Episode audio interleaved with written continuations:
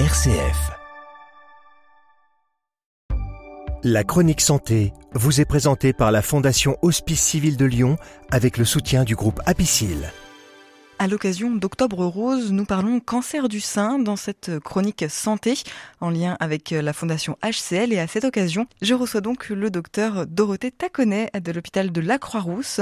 Vous êtes radiologue scénologue au sein du service du professeur Boussel. Bonjour. Bonjour. Quelle est aujourd'hui l'incidence du cancer du sein?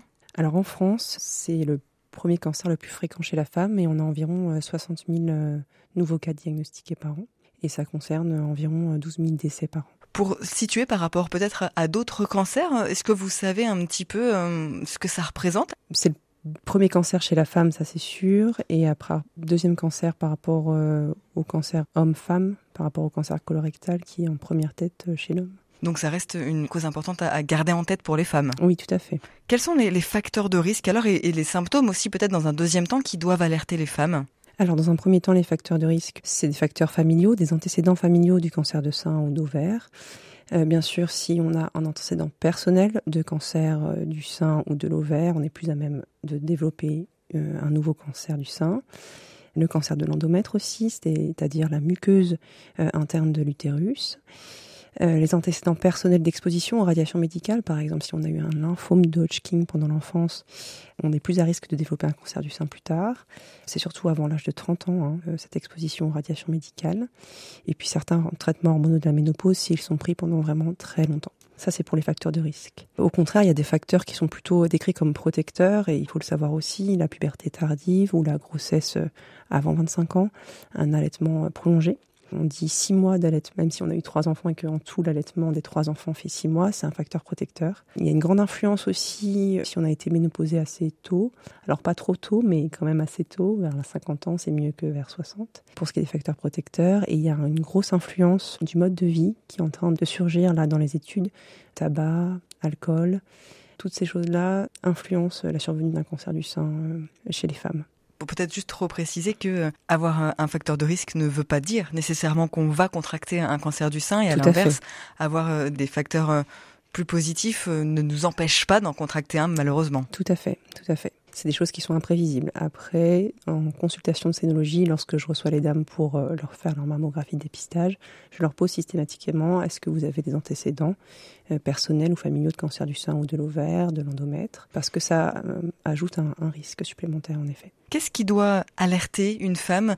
On reviendra peut-être après sur qu'est-ce qu'on fait une fois qu'on est alerté, mais quels symptômes déjà on peut peut-être nous mettre la puce à l'oreille? Alors je dis toujours aux femmes, moi, les femmes sont les euh, celles qui sont euh, entre guillemets euh, les plus à même de connaître leur poitrine, même s'il ne faut pas sans cesse palper les seins, il faut le faire régulièrement, sous la douche par exemple.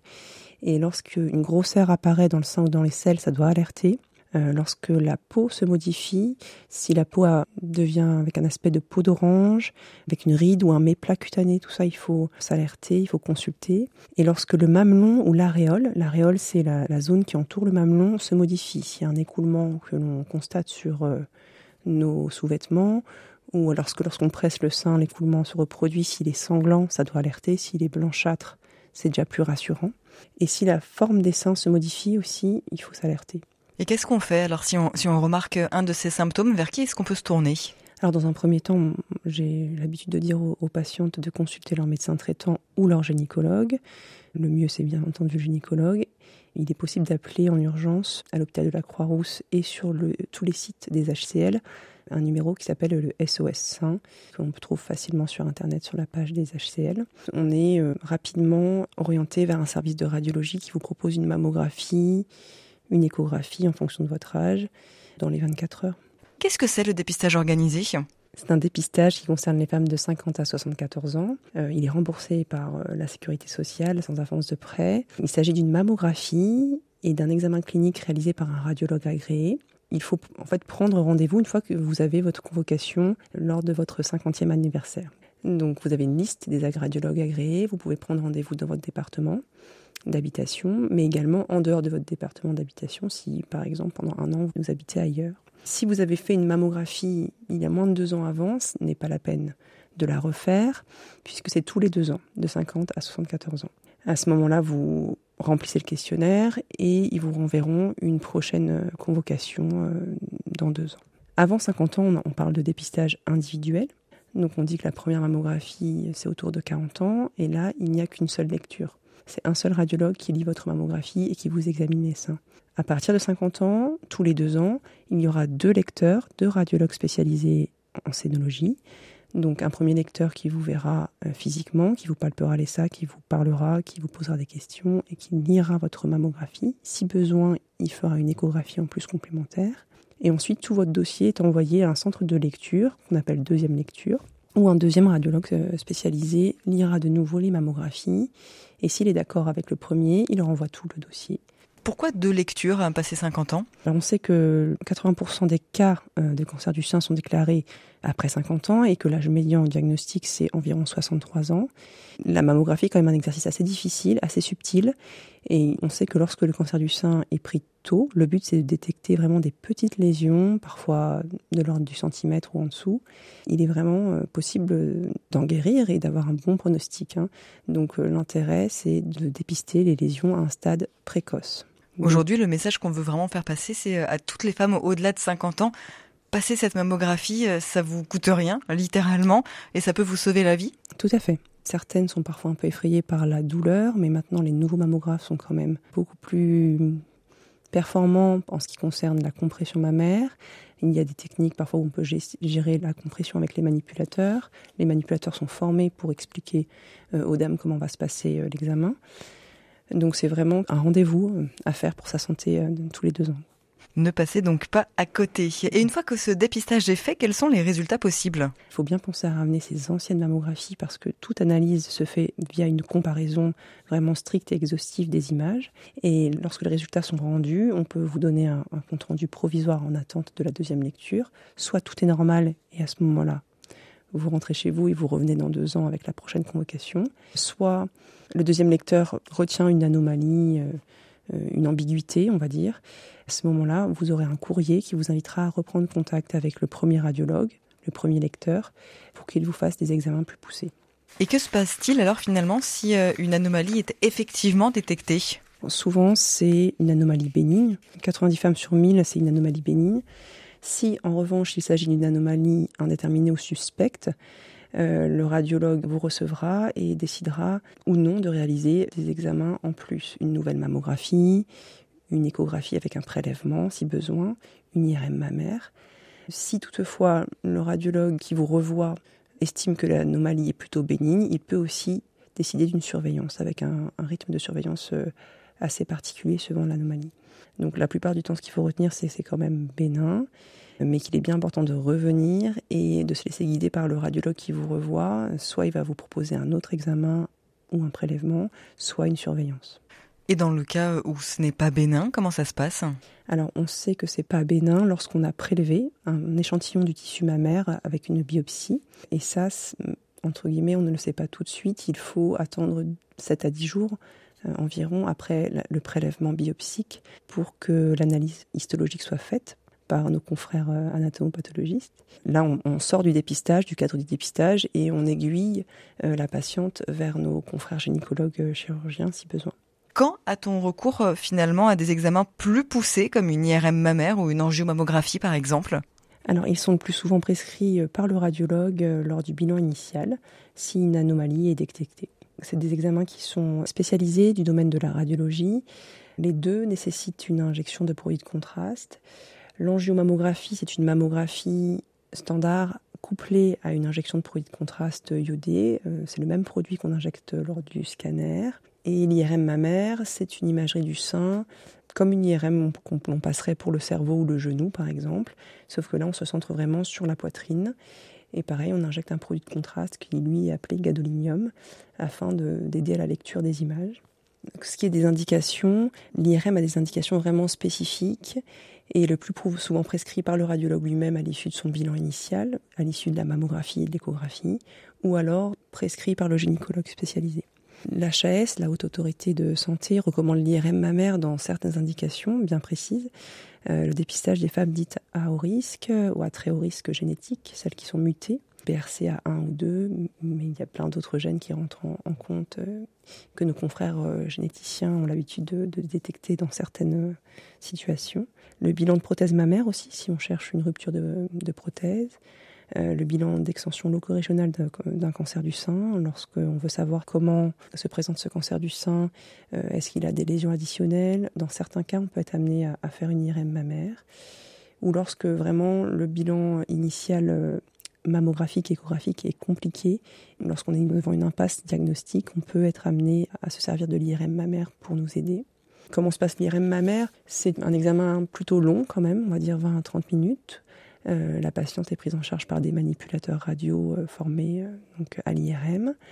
Elle sera allongée vraiment dans un tube, dans un petit tunnel, avec souvent un petit écran, un casque pour de la musique, des boules caisses, parce que l'IRM va faire beaucoup de bruit pour générer les images. Les seins seront placés dans une antenne, c'est deux trous en fait dans la table. C'est vraiment une antenne spécifique qu'on met autour des seins patiente couchée sur le ventre et ces antennes sont créées avec des bobines qui permettent de créer euh, les images avec des ondes électromagnétiques et euh, un champ magnétique euh, voilà, autour de ces bobines.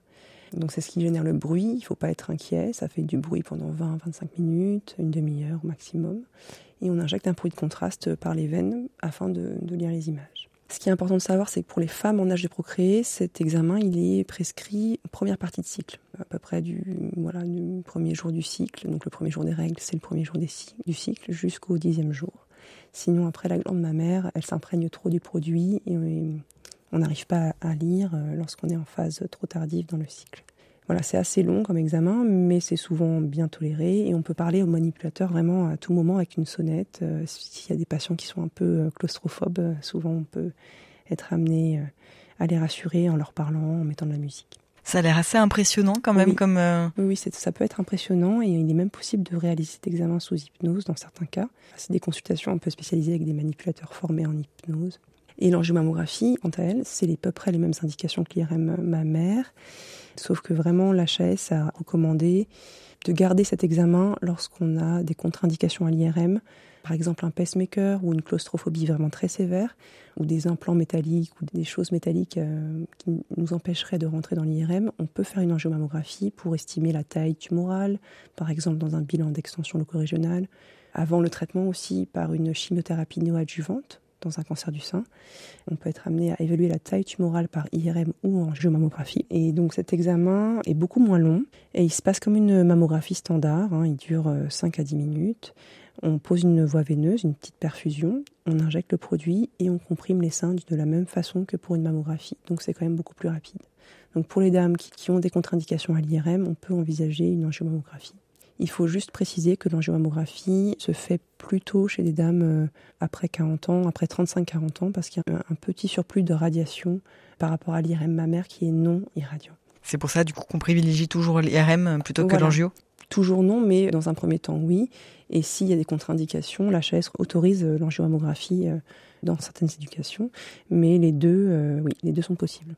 On va revenir sur l'étude Cérépred. De quoi s'agit-il? Notre étude CEREPRED, soutenue par la Fondation HCL, vise à évaluer l'angiomammographie, qui est une technique d'imagerie validée novatrice, qui est en fait une mammographie couplée à une injection de bruit de contraste.